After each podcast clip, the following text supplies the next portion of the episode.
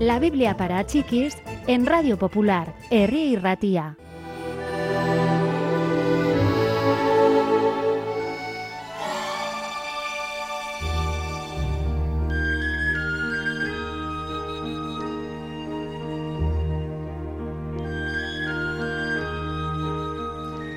Jesús prosiguió su historia.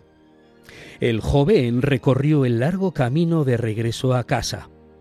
Por fin divisó el techo de su casa. Agachó la cabeza y siguió avanzando penosamente.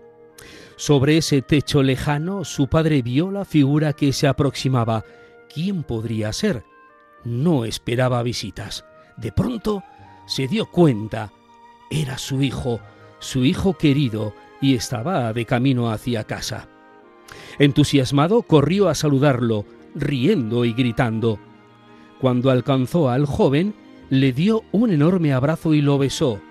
Hijo mío, le dijo con la voz rota por lágrimas de alegría. Padre, comenzó a decir el hijo, lo siento, te he tratado mal y he tratado mal a Dios. Yo no merezco ser considerado hijo tuyo.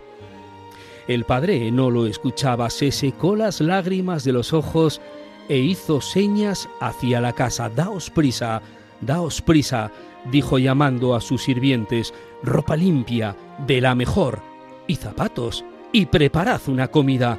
No, un banquete. Celebremos un banquete, asad un ternero entero. Nunca hemos tenido tanto que celebrar. Mientras tanto, el hijo mayor estaba trabajando fuera de la granja. Cuando regresó a la casa, escuchó el sonido de la música y la danza. ¿A qué se debe todo eso? preguntó a un sirviente. Es para tu hermano. Ha regresado a casa. Tu padre está emocionado. ¿Ese avaricioso? ¿Ese aragán e inútil derrochador? No lo quiero de regreso. No me uniré a ninguna fiesta de bienvenida.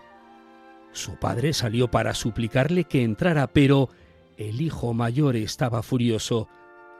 Tienes que estar contento, dijo el padre. Estaba perdido y ahora ha sido encontrado. Es la mejor noticia que podríamos haber recibido.